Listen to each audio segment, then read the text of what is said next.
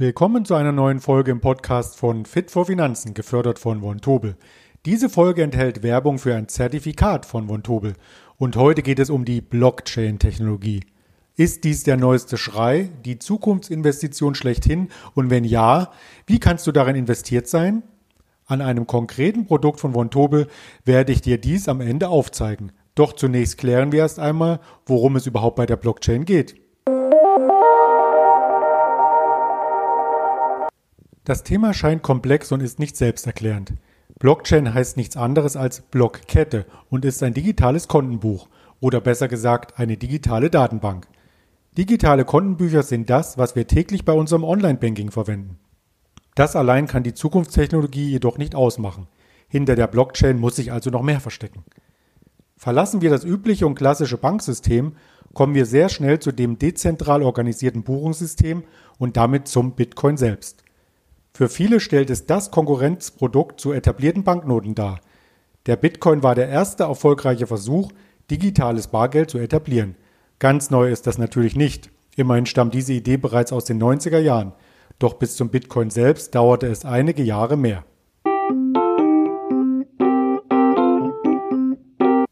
Wir reisen ein paar Jahre in die Vergangenheit.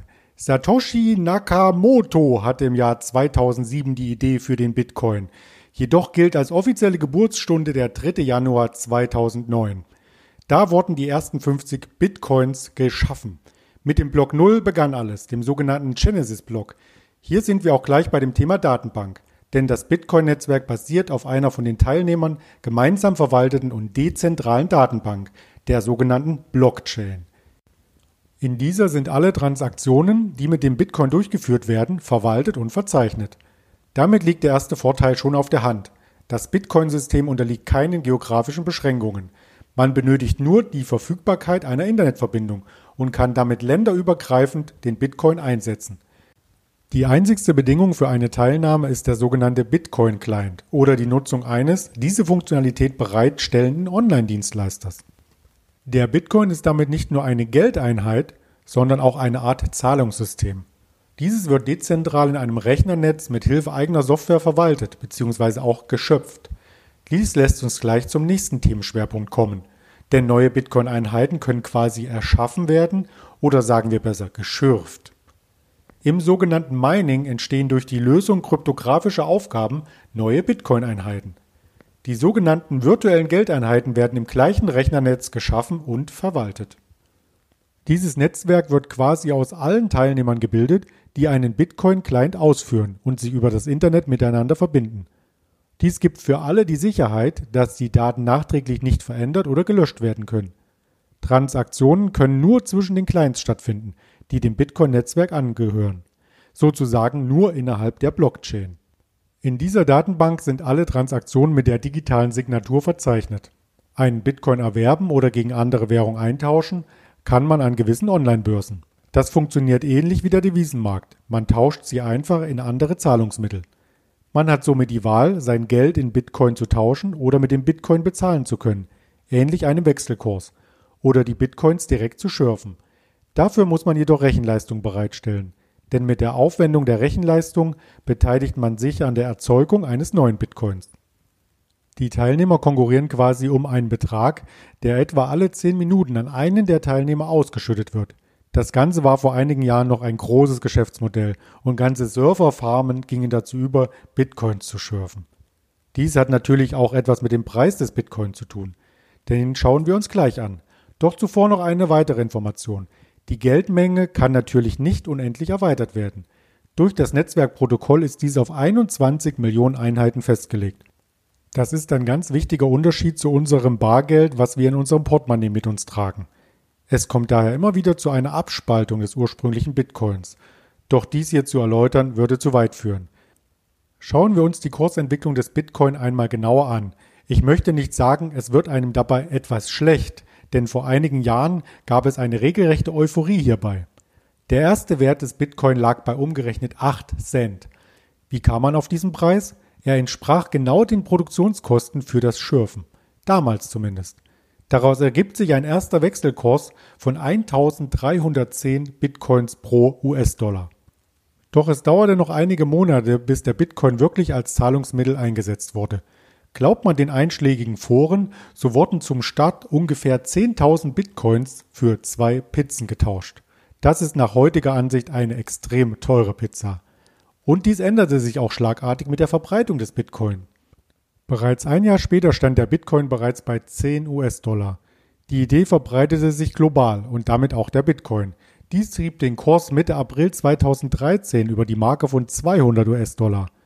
Natürlich gab es bei dieser Entwicklung auch Rückschläge, wie wir es aus anderen Märkten kennen.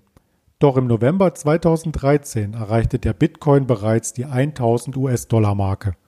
Nicht nur Privatanleger wurden auf den Bitcoin aufmerksam, sondern auch viele Institutionelle, die dies als Diversifikationsinstrument nutzen wollten.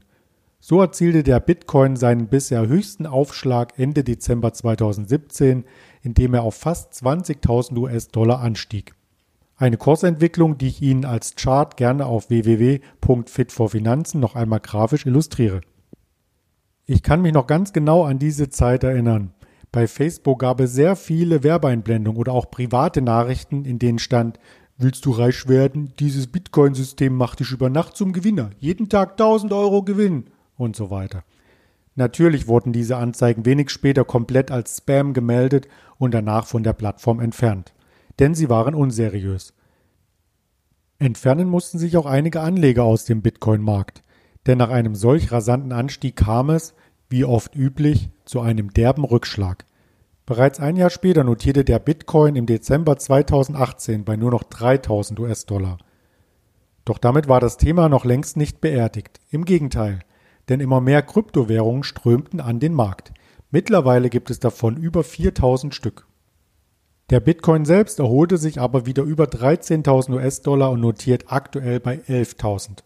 Das Spannende an dieser Entwicklung ist, dass die Blockchain-Technologie hinter dem Bitcoin für weitere Kryptowährungen maßgeblich ist – und damit wird diese Technologie auch immer weiter entwickelt. Denn das Grundprinzip hat sich bewährt. Die Transparenz und Vertraulichkeit ist durch alle Daten, die in der Blockchain gespeichert sind, gegeben. Eine Blockchain erlaubt so, vertrauliche Daten zu speichern und flexibel auszugestalten. Nicht jeder Teilnehmer kann somit alle Daten lesen, das muss er auch nicht. Aber diese Daten sind alle dezentral gespeichert und somit in einem verteilten Register aufgeführt. Die so verkettete Folge von Datenblöcken kann immer weiter fortgeschrieben werden. Eine eigene Kopie ist bei jedem Teilnehmer vorhanden. Damit kann die Blockchain sich ähnlich wie das Internet weiterentwickeln. Komplexe Vorgänge laufen im Hintergrund ab, ohne dass ich diese beeinflusse. Ich kann mich damit darauf verlassen, dass sie entsprechend gespeichert werden und auf Abruf reagieren bzw. als Prozess ausgeführt werden. Wie zum Beispiel beim Discounter. Wenn ich an der Kasse stehe, zücke ich meine Geldkarte und sehe sofort auf dem Smartphone die Abbuchung des entsprechenden Betrages. Der Vorgang dahinter ist allerdings sehr komplex. Der Discounter prüft mein Kartenguthaben, das Kartenguthaben muss freigegeben werden, eine Abbuchung über die Bank muss erfolgen und ich bekomme über den Zahlungsdienstleister eine sogenannte Notification auf meine Apple Watch oder das Smartphone. Der gesamte Datenaustausch findet im Hintergrund statt. Ich muss nichts dafür tun. Vielleicht wirst du jetzt etwas stutzig und denkst, was ist mit dem Datenschutz? Doch auch hier sind alle Daten nicht für jede Partei ersichtlich. Der Discounter zum Beispiel sieht nur deinen Namen und das erforderliche Guthaben. Alle Daten sind anonymisiert und werden mit der Karte abgeglichen. Drei zentrale Punkte der Blockchain sind somit Anonymität, Dezentralität und die Sicherheit. Man kann mit ihr digitale Informationen ablegen, austauschen, verarbeiten oder überprüfen – ohne dass man selbst als Nutzer eingreifen muss. Die Vorteile aus Nutzersicht liegen somit auf der Hand. Es können Kosten eingespart werden und vor allem eines Zeit. Bleiben wir beim Thema Discounter, so könnte zum Beispiel auch die Lieferkette überprüft werden, die Temperaturen in den verschiedenen Logistikunternehmen und so weiter und so fort. Diese Daten liegen später in einer Blockchain und können dezentral verwaltet von jedem Ort der Welt aus abgerufen werden. Aber auch am Finanzmarkt kann die Blockchain sehr große Zeit- und Kostenersparnisse mit sich bringen. Denkt man nur an das aufwendige Verfahren bei einer Kreditvergabe oder auch an die Aktienkursberechnungen, das Settlement von Aktien zum Verfallstag oder Zertifikatebepreisungen. Das Thema Zertifikate greife ich gleich noch einmal gesondert auf. Hierbei werden menschliche Fehler größtenteils ausgeschlossen, da Algorithmen und bestimmte Prozesse immer wieder zur Anwendung kommen – Bisher sehr komplexe Vorgänge können somit ganz einfach abgewickelt werden, vergleichbar mit einem Taschenrechner. Sogenannte Smart Contracts vereinfachen diesen komplexen Vorgang und helfen, die Kosten zu reduzieren. Ich bin weder ein Ingenieur oder ein Techniker, aber von selbstfahrenden Autos habe ich bereits gehört. Vermutlich wird sich in zehn Jahren die Tür öffnen, du steigst in das Auto ein, sagst dein Ziel an und lehnst dich bereits zurück. An einer roten Ampel lädt das Auto induktiv die Batterien auf, wie schon heute bei unseren Smartphones. Die Blockchain wird dafür sorgen, dass die Batterieladung im Hintergrund von unserer hinterlegten Kreditkarte abgerechnet wird. Auf die Kilowattstunde genau. Während der Fahrt kannst du dann in Ruhe relaxen oder online mit Kollegen aus aller Welt zusammenarbeiten oder ein neues TikTok aufnehmen. Ich werde den Podcast mit der Episode 2078 schneiden und so weiter und so fort. Man muss diese Begeisterung sicherlich nicht teilen, doch man sollte sich nicht vor der Zukunft verschließen. Und die Blockchain ist aus meiner Sicht eine Zukunftstechnologie. Die spannende Frage in der Finanzanlage ist dabei natürlich, wie man von dieser zukünftigen Entwicklung partizipieren könnte. Wie ich schon andeutete, gibt es mehrere tausend Kryptowährungen und damit Systeme, die sich durch viele Kleinigkeiten unterscheiden. Wer hier den Standard der Zukunft definiert, das kann auch ich nicht sagen. Wird es der Bitcoin bleiben? Wird der Bitcoin überhaupt überleben? All das sind Fragen, die die Zukunft selber beantworten muss. Dazu vielleicht eine kleine persönliche Anekdote. Vor 20 Jahren dachte ich noch, dass Nokia bis in alle Ewigkeit der Marktführer im Bereich von Handys bleiben wird. Doch heute stellt das Unternehmen nur noch Technik für Netze, Sendeanlagen oder Software her. Auch keine Gummistiefel mehr wie in der Anfangszeit. Und die Marktführerschaft im Bereich von Smartphones ist schon lange für Nokia Geschichte. Apple, Samsung und Co haben diesen Platz fest eingenommen. Doch ob diese Unternehmen dort stehen bleiben und auch in 20 Jahren vielleicht etwas anderes herstellen, wer weiß das heute schon. Von daher sollte man aus meiner Sicht nicht auf einen bestimmten Anbieter setzen, sondern breit diversifiziert an den Markt gehen. Beim Thema Blockchain ist dies möglich und aus meiner Sicht auch dringend notwendig.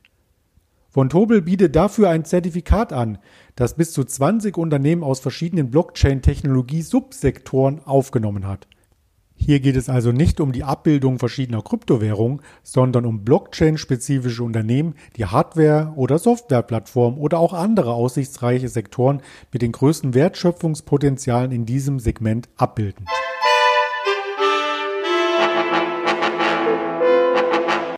Als Anleger möchten wir natürlich Rendite erwirtschaften, damit sich die Finanzanlage auch lohnt. Das heißt, ein Depot sollte sich im Idealfall nach oben entwickeln. Deswegen bist du auf diesen Blog Fit for Finanzen gestoßen und hörst dir diesen Podcast an. Und daher möchte ich zum Ende dieser Episode noch einmal ergründen, wie sich ein Zertifikat in der Vergangenheit entwickelt hat. Seit der sogenannten Emission, also seit dem Zeitpunkt, ab dem man das Zertifikat kaufen konnte, sind nun genau zwei Jahre vergangen. Zwei Jahre, in denen an der Börse viel passiert ist. Wir sprechen aktuell von der Corona-Krise als eine der größten Wirtschaftskrisen in unserer Geschichte. Natürlich dann auch die größte Wirtschaftskrise, die wir selber erlebt haben. Vielleicht bist du persönlich betroffen und hast deine Arbeit verloren oder andere einschneidende Erlebnisse in deiner Familie und im Umfeld machen müssen. Turbulente Zeiten, die man am Aktienmarkt auch gesehen hatte, wirkten sich natürlich auf viele Finanzprodukte aus. Doch geht man vom Startzeitpunkt des Zertifikats vor zwei Jahren aus, so war im negativsten Fall ein Minus von 5% im Dezember 2018 gegenüber dem Ausgabepreis zu messen. Der Kurs fiel somit vom Ausgabepreis von 100 Euro auf im Tief bei etwa 95 Euro zurück. Der Hochpunkt hingegen lag bei 140 Euro. Das sind zwischenzeitliche Gewinne von 40 Prozent gewesen.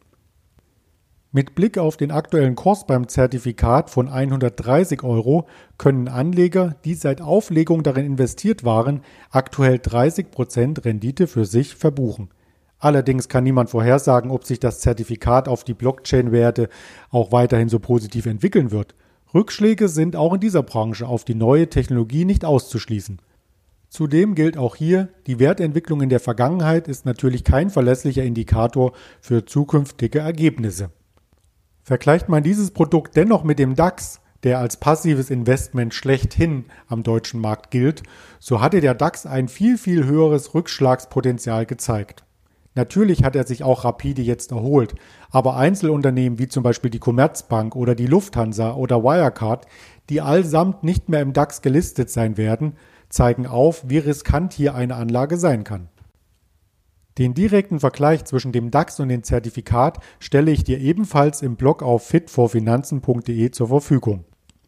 Diese Grafik stellt den Verlauf des Zertifikates und den Verlauf des deutschen Aktienindex entsprechend dar. Setzt man auf eine Branche, die zukunftsorientiert ist und in der enorme Bewegungen natürlich auch enormer Kapitalzufluss herrscht, dann kann man davon ausgehen, dass sich auch solche Ideen auf einen längerfristigen Zeithorizont lohnen. Insofern ist der DAX nicht das Nonplusultra, sondern auch rechts und links von diesem Anlagevehikel gibt es immer wieder spannende Chancen, die ich dir hier im Blog auch zukünftig vorstellen möchte. Über Rendite und Chancen reden wir in einem anderen Podcast noch einmal ausführlicher. Doch hier noch einmal mein Fazit zur Blockchain. Ich habe keine Angst vor der Zukunft. Schon jetzt unterstützen uns Fahrassistenten in Fahrzeugen, Regelungen, die im Hintergrund ablaufen, von denen wir selbst technisch überhaupt keine Ahnung haben. Muss man auch nicht. Denn man muss nur offen sein für neue Ideen und diese Ideen entsprechend in seinem Depot umzusetzen wissen. Genau dies möchte ich mit diesem Podcast anregen. Bedanke mich für deine Zeit und das hohe Interesse an diesem Thema. Bleib gesund, schalte wieder ein und wenn es einen neuen Podcast von Fit for Finanzen gibt, dann wirst du es als erster erfahren. Bitte beachte auch folgenden Hinweis. Alle Informationen sind weder Anlageberatung noch eine Anlagestrategie oder Anlageempfehlung, sondern pure Werbung.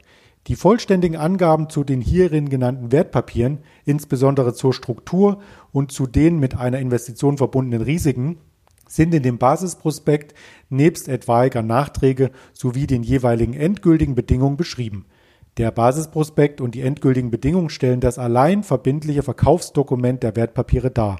Es wird empfohlen, dass potenzielle Anleger diese Dokumente lesen, bevor sie eine Anlageentscheidung treffen, um die potenziellen Risiken und Chancen der Entscheidung, in die Wertpapiere zu investieren, vollständig zu verstehen. Die Dokumente sowie das Basisinformationsblatt sind auf der Internetseite des Emittenten von Tobel Financial Products GmbH unter prospectus.vontobel.com veröffentlicht und werden beim Emittenten zur kostenlosen Ausgabe bereitgehalten. Die Billigung des Prospekts ist nicht als Befürwortung der Wertpapiere zu verstehen. Bei den Wertpapieren handelt es sich um Produkte, die nicht einfach sind und schwer zu verstehen sein können. Den Link gebe ich dir gern noch einmal mit. Insofern bleib gesund. Bis bald, dein Andreas Bernstein.